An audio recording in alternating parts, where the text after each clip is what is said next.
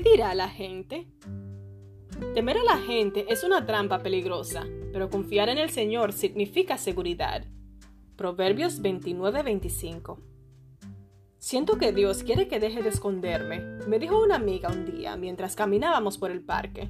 Conversábamos acerca de lo difícil que es ser auténticas, decir con amor y respeto lo que realmente pensamos y poner límites.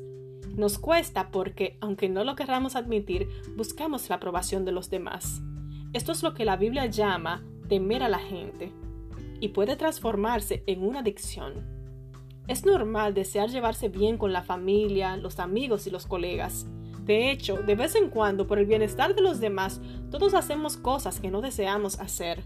Sin embargo, cuando sacrificamos nuestra integridad física, mental o emocional, estamos adorando en el altar del que dirán.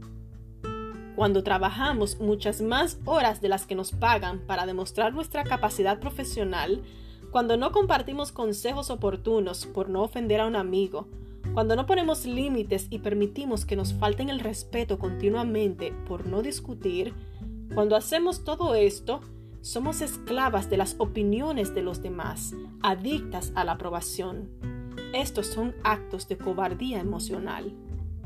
Jesús nos mostró cómo vivir con coraje, haciendo y diciendo lo correcto, aunque esto no les guste a los demás.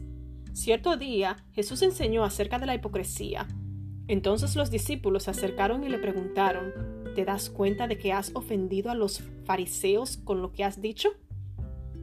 Mateo 15:12 Tan sorprendidos estaban los discípulos con la franqueza y la integridad de Cristo que creyeron que no había notado que había ofendido a los fariseos.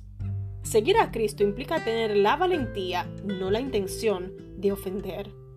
A medida que aprendemos a depender de la aprobación de Dios y no la de los hombres, recibimos libertad. Después de todo, la persona cuya aprobación deseamos más o cuya desaprobación tememos más, tiene un tremendo poder en nuestra vida, un poder que solo le corresponde a Dios.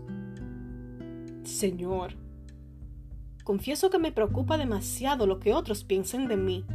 Líbrame del miedo al que dirán y lléname de tu santo coraje. Quiero vivir para agradarte a ti, para gloria de tu nombre. Amén.